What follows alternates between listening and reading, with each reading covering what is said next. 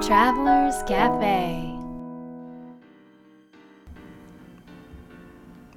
皆さんこんにちは松並博です。ライフトラベラーズカフェへようこそ、えー、普段世界各地を旅しながら仕事をしているわけですが、えー、いつも、えー、パートナーと共に2人で、えー、各地へ行っております。このラジオ番組もパートナーと共にお届けしたいと思います。皆さんこんにちは。パートナーの若菜です、えー、この番組でも、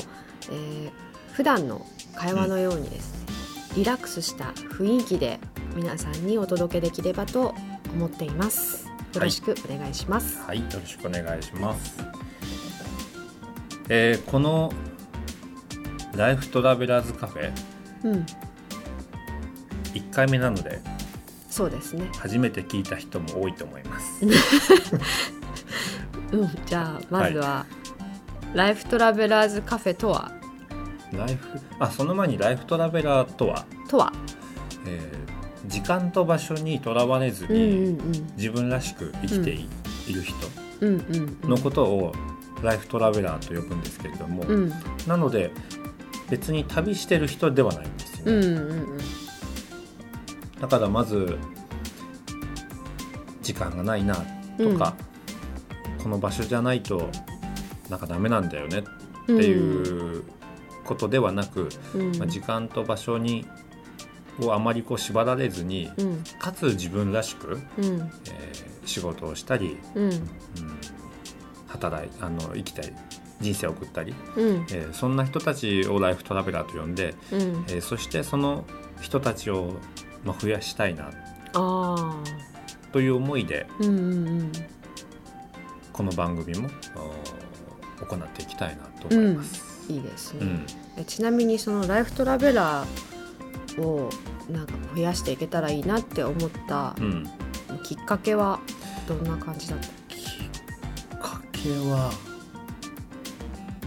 そもそも、うん、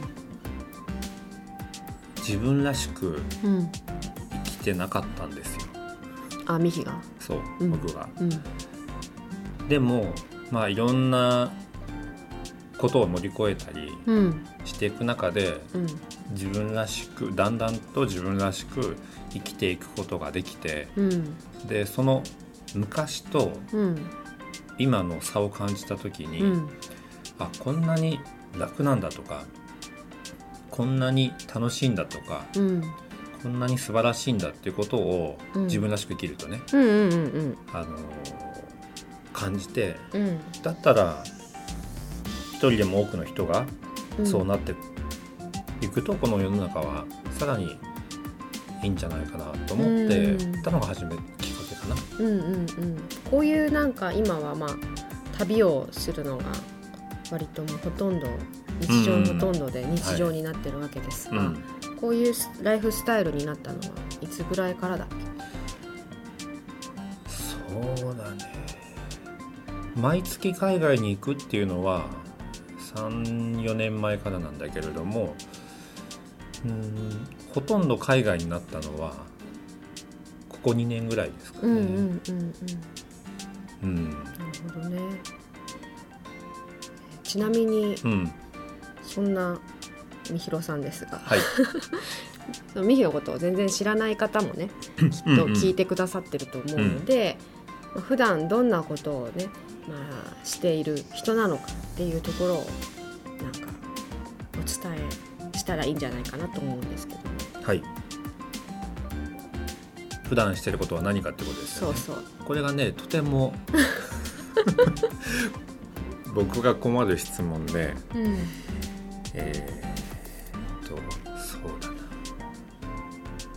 ビジネスを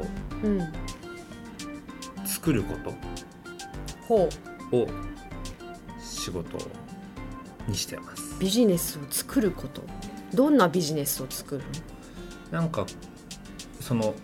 形はあまりとらわれないんだけれども、うん、うん。まあ、さっき伝えたように一人でも多くの人がその人らしく生きて、うん、まあ、自分らしく生きていけるとか、自分らしく働けるように、うん、そそのための道具を作ったり仕組みを作ったり、まあ、本を通してそれを行ったり。なので、うん、なんか一つのことをやってるようには多分見えないと思うんだけれども。まとめて言うと自分らしく生きるためのビジネス創造、ですですね。うんうんうん、っていうのをまあ旅先でもやっているっていう感じ、うん、そうですね、うん。はい、ですね。じゃあこの「ライフトラベラーズカフェ」という、まあ、番組を今日から始めるわけですが、この番組はどんな番組にしていこうかね？あこの番組はあの僕たちがあまず前ね一人で旅してたの。うん、で一人で旅してると、うん、あすごい。と思っても分かっちゃいないでしょ、うん、まあそうだね。自分で一人すごいってつぶやいて終わり、うん、でそれが2人で旅するようになって、うん、それがこう分かち合えるようになったわけ、うん、すごいよねって綺麗だよねって、でそれがなんかこう天と地ほどの差があってなんか分かち合う喜びがあるとその体験も何倍にもなると思ってて。で今は2人で分かち合ってるけど、うん、でそれをもっともっと多くの人で分かち合いたいな。と思って、その旅先での、まあ、景色とかというよりも、うん、なんかその土地に流れてるエネルギーとか、うん、そこで出会って感じたこととかをこのラジオを通して、うん、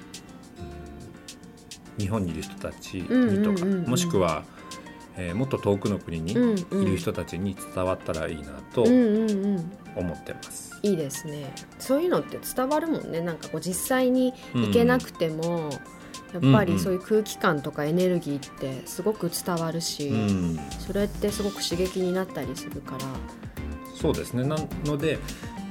旅をしなくても、うん、なんか日常の中でも、うん、例えば僕たちの出来事の非日常を入れることによって、何気ない一日がちょっと刺激的な一日だったり、感じる一日だったり、えー、そんな風に使っていただけたらいいなと思います。うん、ぜひそうなるといいですね。はい。はい。では、はい、また今回も旅に出ていきたいわけなんですけれども、うん、今回の旅はどこに行きましょうか？今回はどこかね。今回はやっぱりハワイじゃないですかね。やっぱりハワイ。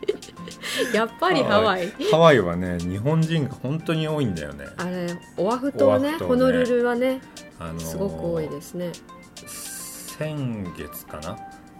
両親を連れてねねそうだね。ハワイに行ったんですけど、はいはい、ハワイが初めてだというので、うん、そりゃじゃあオアフ島のワイキキに連れて行かなきゃと思って 行ったんだけど本当に日本人が多くてですね。日本語もいっぱいだしね、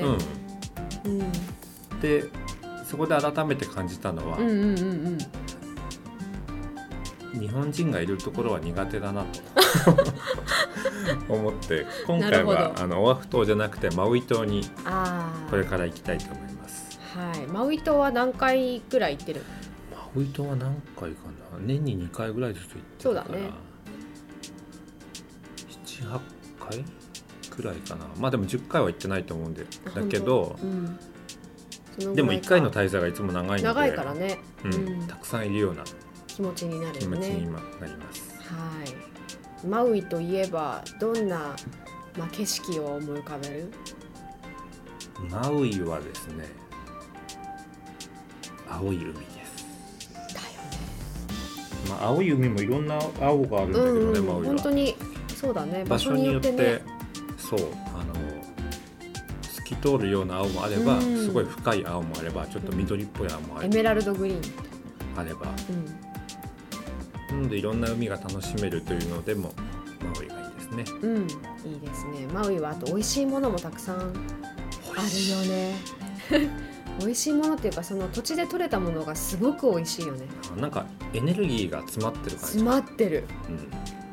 うん。元気になるね。毎回こう、まあ、ファーマーズマーケットとか、うん、オーガニックスーパーもたくさんあるので、うん、ファーマーズマーケットだとあの作ってる人から直接買ったりその会話をしたりできるので、よりなんだろうなその作り手のエネルギーが感じられる場所かもしれない、ね。うん、直接いただけるような場所だよね、うん、本当に素敵な景色もあり、まあ、素敵な食べ物、うん、美味しい食べ物もたくさんあるけれども、やっぱそんな土地に住んでるやっぱり素敵な人たちがたくさんいるなって感じるんだけど、うん、そうだね。なんか友達もいつの間にかたくさんできて、うん、マウイの、うん、なんかみんなやっぱり自分を生きてる感じがするな。うん。そうだね。うんだから本当飾り気がないのにすっごくキラキラしてるっていうか、うんうんうんなんかありきたりの表現だけど愛に溢れてるっていうか。溢れてる。なんでだろう。ね本当笑顔がさ太陽みたいな笑顔だよね、うん、本当にこの言葉の通りの笑顔で、うんうんうん、パッとこう周りが光るっていうか、うん、そんな人たちに本当に溢れてる街っていうか島ですね。はい、うん。そうこうそんな素敵な人たち、まあ、友人たちの中でも、うん、今回は。今回はねえっ、ー、とジュエリーをデザインしてる、うんうん、あのマウイマリオーシャンジュエリーっていうね。有名な。結構あれなんでしょうあの日本でも芸能芸能人の人とかに、うん、道端ジェシカちゃんとかね、うん、あのそれこそひなのちゃんとか、うん、あの今とても人気、まあ、リンカさんとかね、人気の人たちがとっても大ファンなようで、うん、マリさんのとこにもよくね遊びにいらしてるみたいなんだけど、ではマウイマリオーシャンジュエリーのマリさんに会いに行きたいと思います。はい。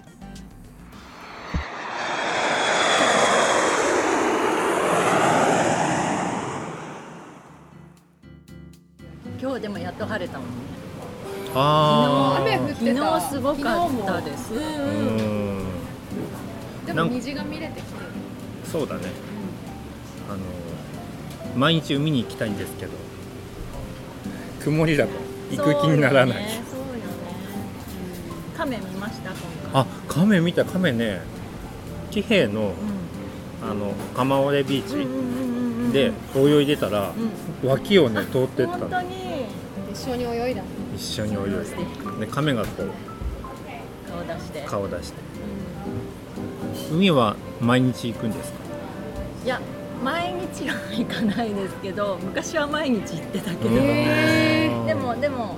サーフィンしに？朝は、うんうん、朝はなるだけ行けるようにはしたいけどで割と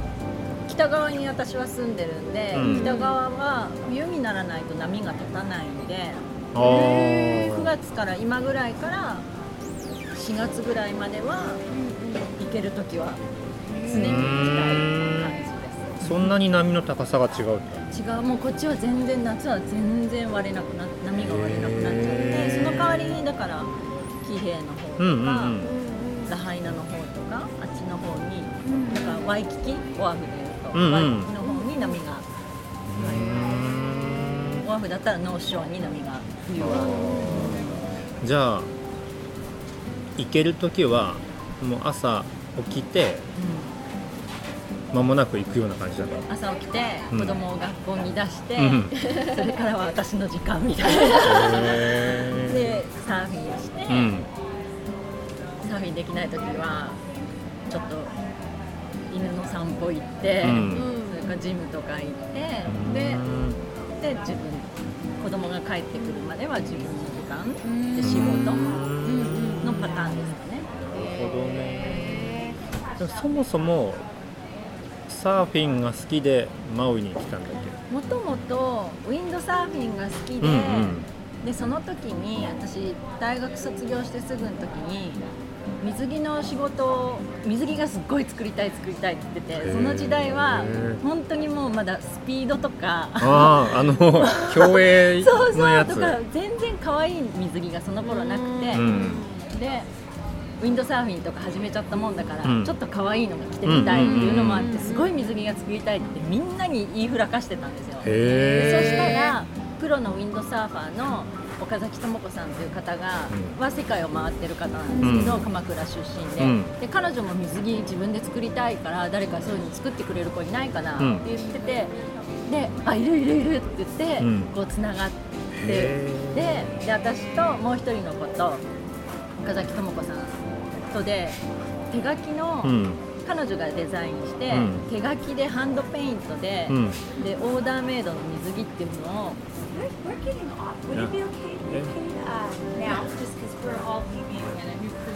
Sure, sure. Okay.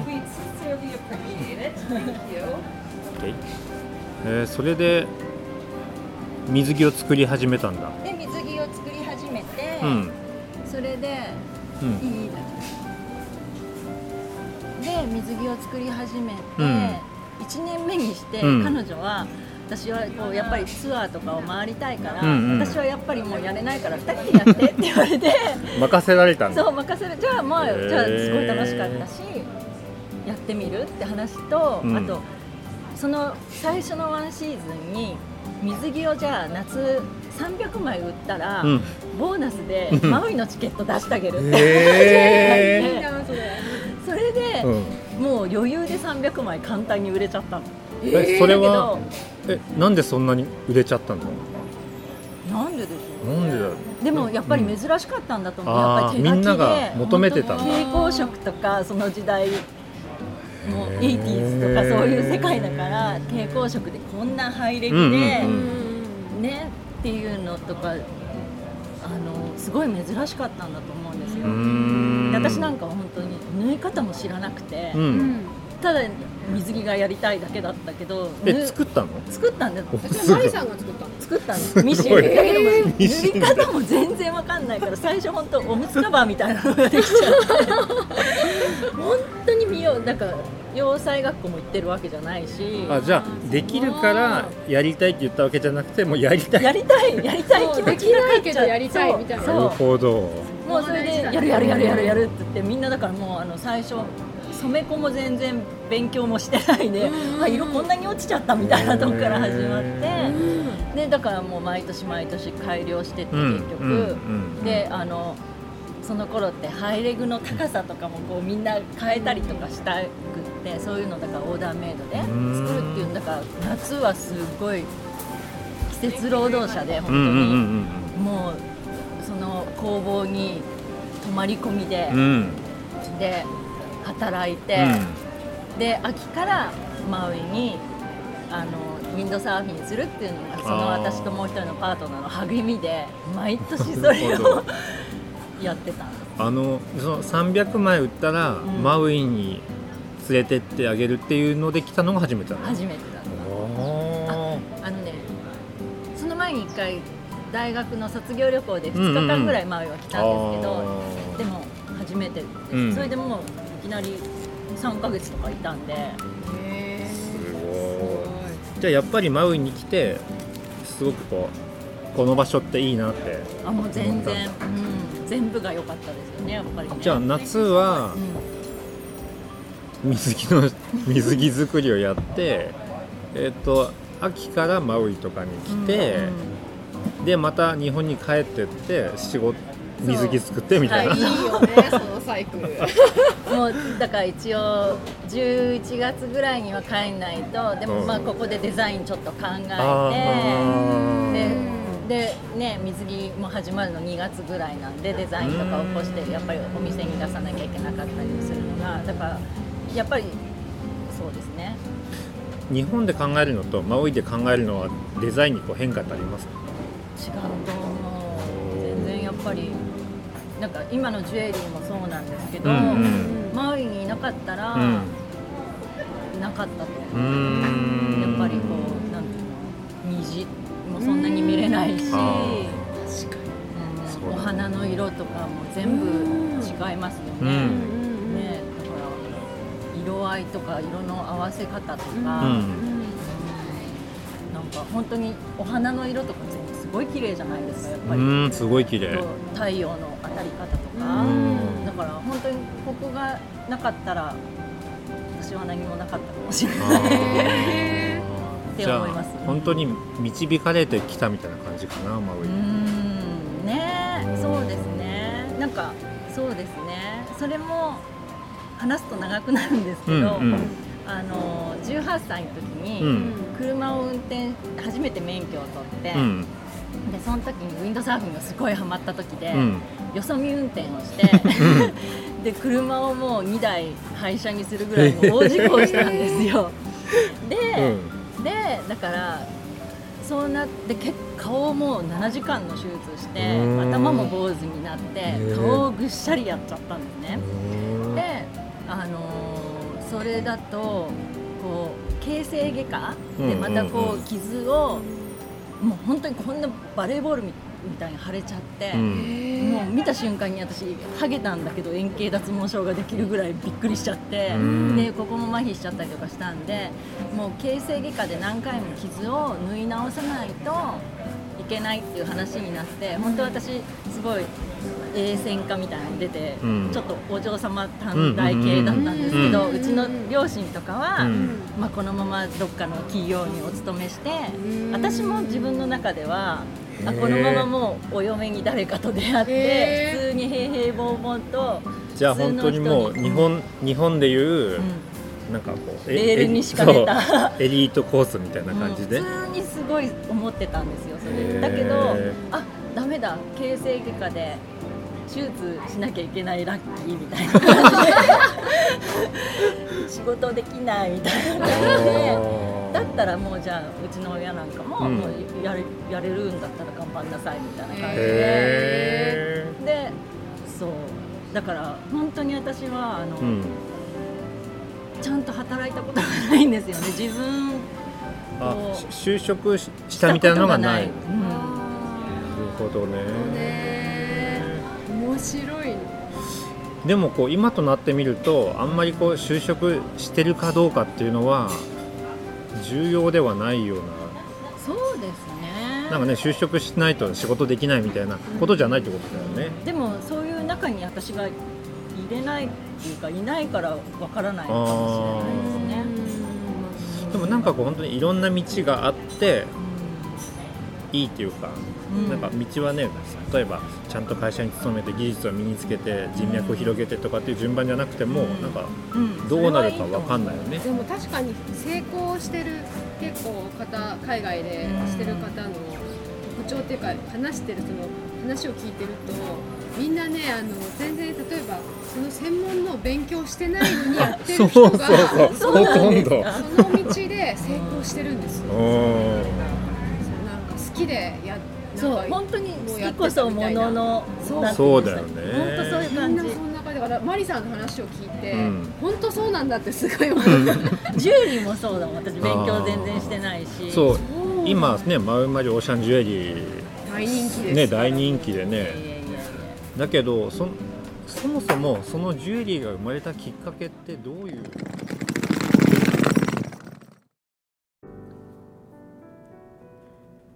いい話だったね。本当だね。うん。なんかこういう話をなんかちゃんとゆっくりしたことがなかったからね、うん、よく遊びに行ってるけど、うん、まさか水着作ってたとね。そうね、うん、しかもその水着が全然作ったことないのに、そうそう。私ねやっぱその話が一番心に残っててね、うんうんうん、その作り方も 全然知らないのに最初できたやつはおむつみたいな やつだったっていうぐらいの状態でももう私やるやるやるって言って、うん、でやって成功しちゃったっていうね、うん、なんかその話がすごく心に残ったな。やっぱ準備しないっていうのが大事かもな。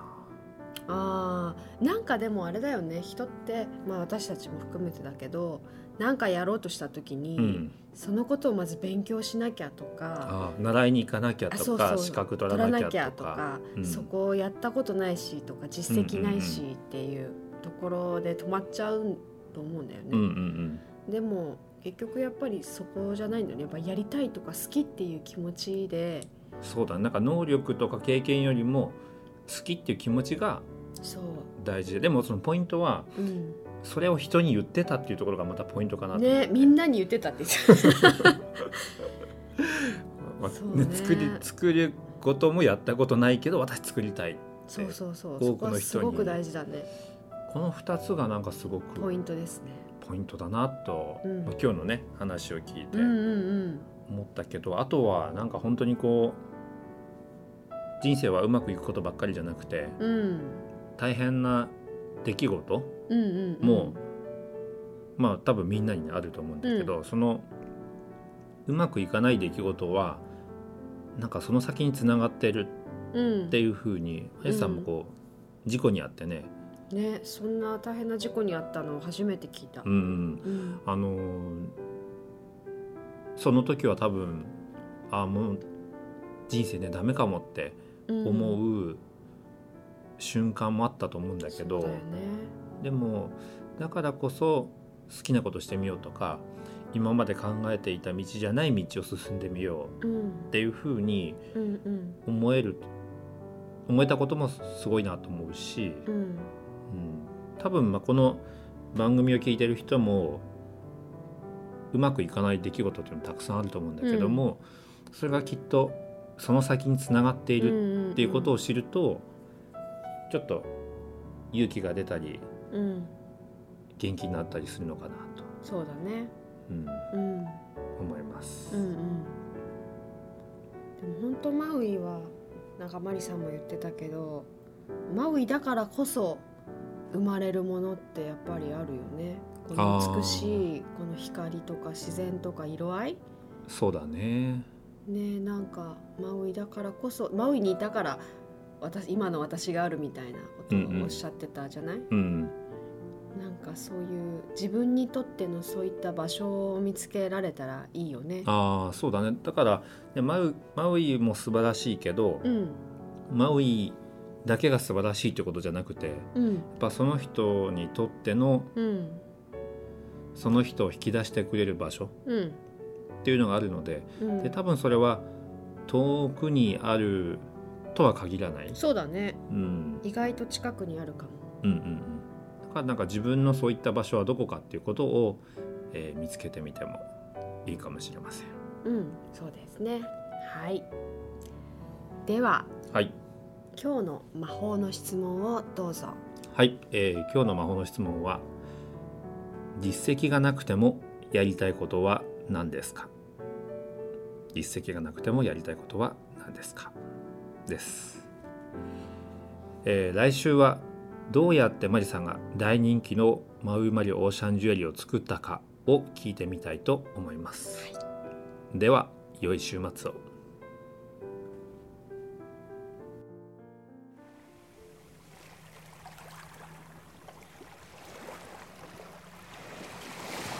Life Travelers Cafe